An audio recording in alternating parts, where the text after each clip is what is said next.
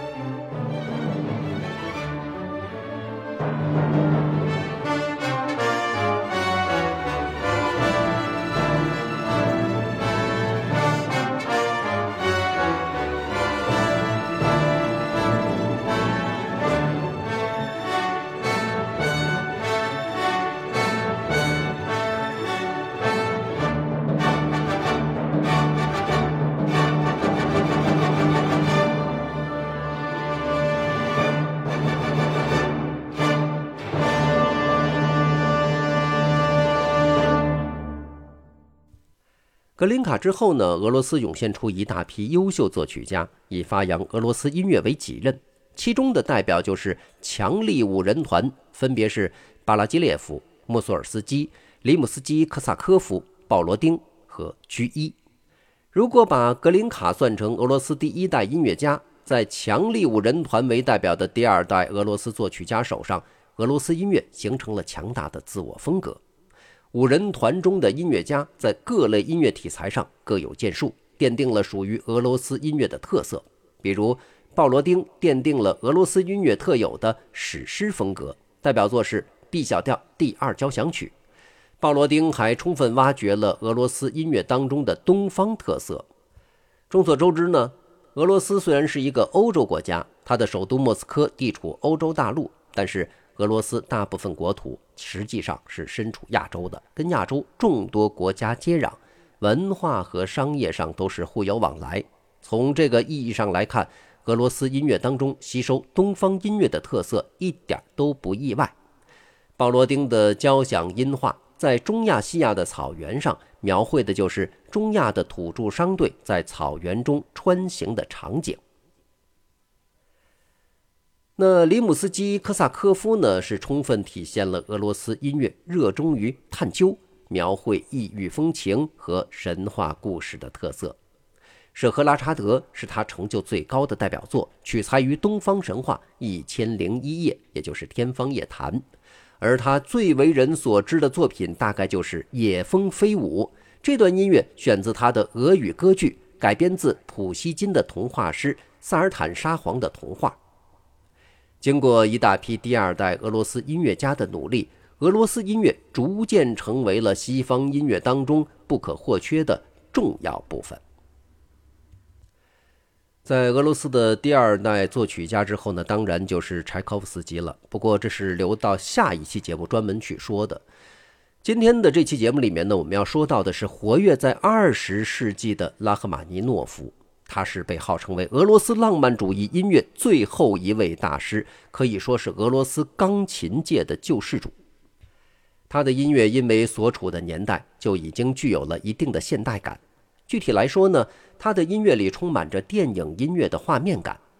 拉赫玛尼诺夫首先是一位顶级的钢琴演奏家，《留声机》杂志曾经做过二十世纪百大演奏家排名，拉赫玛尼诺夫位列第八。